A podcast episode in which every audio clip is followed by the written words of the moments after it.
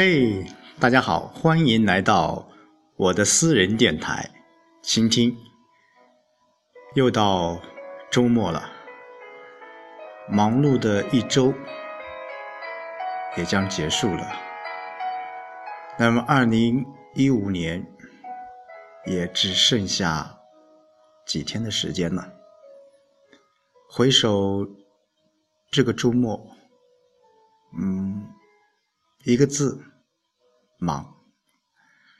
从周一到县里面去咨询有关于这个成立合作社的一个相关的事宜，然后到二三四一直在忙着镇里的呃迎新春、庆元旦的一个歌唱比赛的一个。策划和这个主持的事宜啊，特别是二十四号晚上，呃，好长时间没有再拿起话筒做主持这一个事情了，很熟悉的往事又一幕一幕的展现在我的面前，好在还是有点熟悉。啊，那天晚上还是比较成功的啊。以前在公司里面做主持，也会偶尔会在一些别人的婚礼上去主持一些东西啊。呃，星期四晚上，嗯，可以说是呃为镇上举办这样的一次活动。我是特别重视这样的一次活动吧。每次我站在舞台上，我最大的一个心愿就是想站在舞台上就要对得起这个舞台。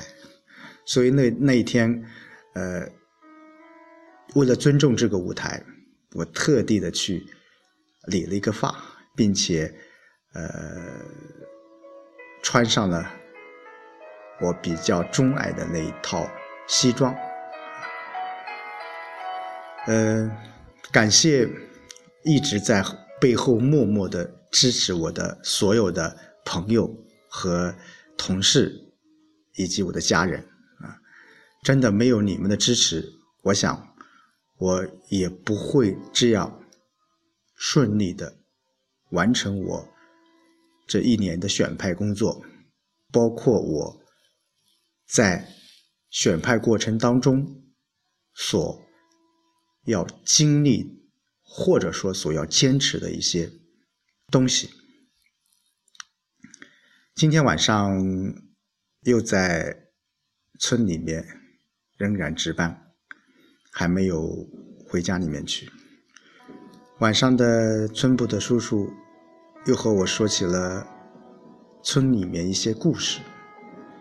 他说：“我们村里面有一户啊，村民家有一个女儿，呃，有三十有三了，呃，结过一次婚，但是好像结婚过后不久就离婚了。原因是什么呢？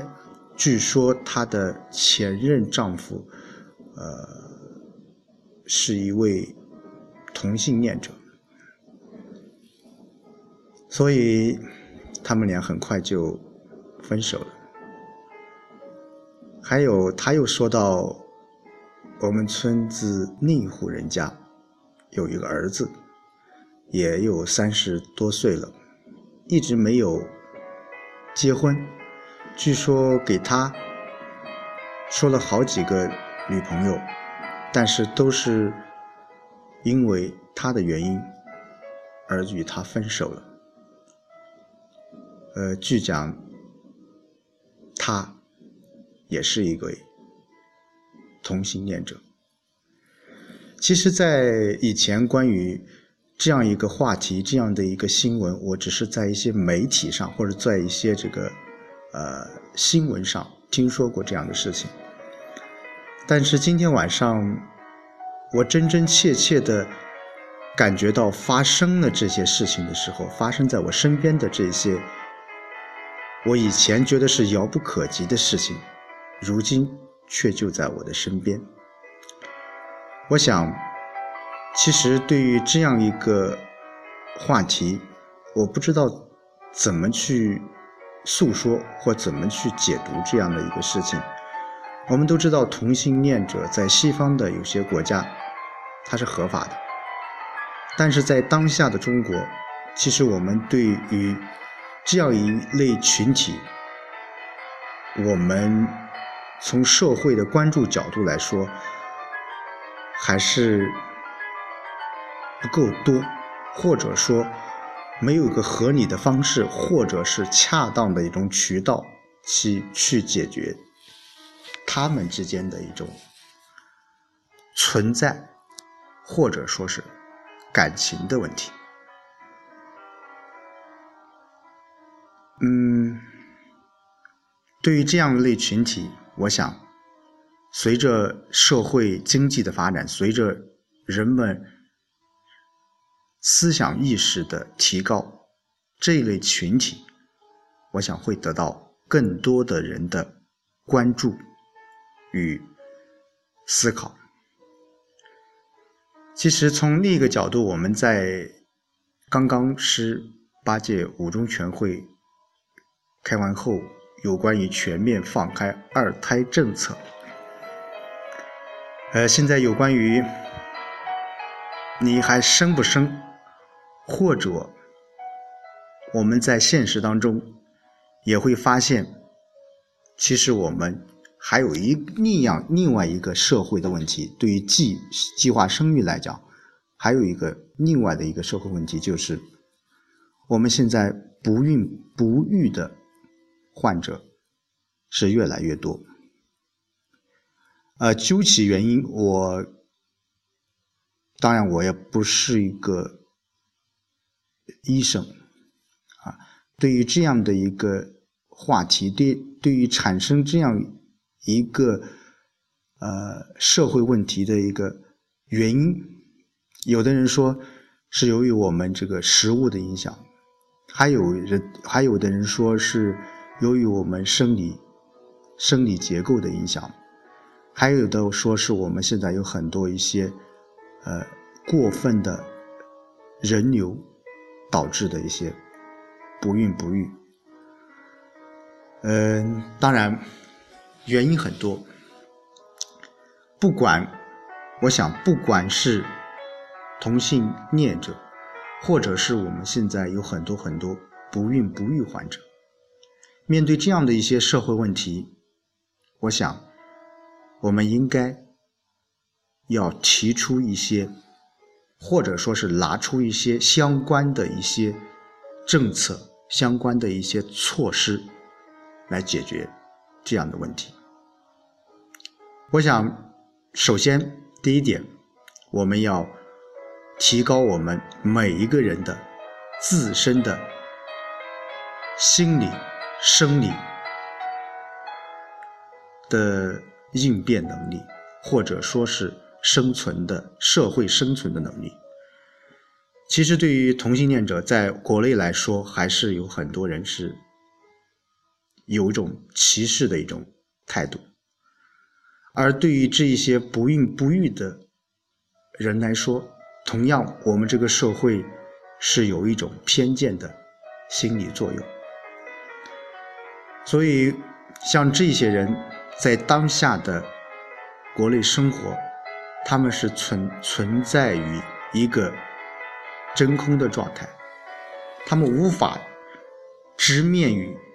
这样的社会，或者说，一旦自己的隐私被曝光了以后，他如何去与这个社会打交道，与社会上的人接触、沟通、交流，这一个其实是需要我们社会方方面面的支持、理解。